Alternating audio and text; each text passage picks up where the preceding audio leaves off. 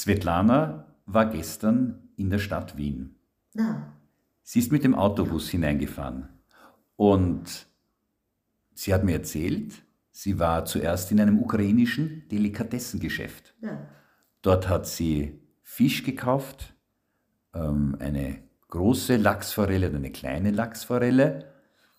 Und ihr ist aufgefallen, dass der Fisch in Österreich teuer ist. Dann ist sie auf die Kärntnerstraße gefahren. Sie ist dort spazieren gegangen und in ein Kaffeehaus. Im Kaffeehaus hat sie eine ältere Dame gesehen. Sie war ungefähr 75, 80 Jahre alt.